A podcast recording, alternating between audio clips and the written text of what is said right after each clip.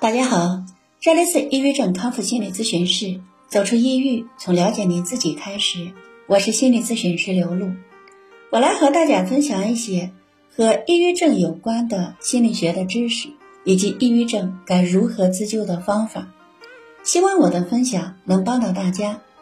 今天我们要分享的是改变失眠要注意以下几点。现在啊，因为抑郁和焦虑而引起失眠的患者呢有很多，大家在调整自己睡眠的时候呀，一定要注意以下几点。第一呢，没有睡意就不要总想着躺在床上或者是躺在沙发上，尽量要少躺。第二，上床后不要总是找睡意、找感觉。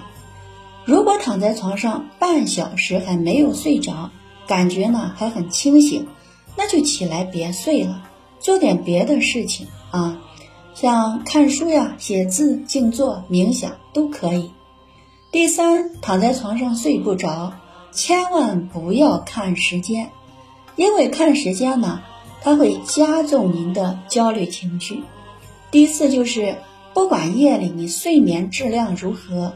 也都要按时起床，白天除了午休以外，尽量不要再躺下。午休的时间呢，也不要太长，最好是在一个小时以内。能睡着了更好，睡不着全当是在休息。不要太注重结果，追求结果，一切呢都要顺其自然。其实呀，很多失眠严重的患者。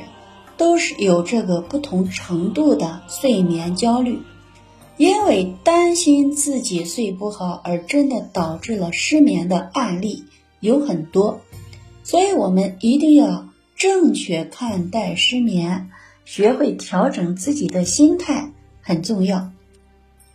好了，今天呢我们的分享就到这里，如果有需要帮助的朋友呢，可以添加微信或者是拨打电话。幺三五二二幺七零二二幺，再见。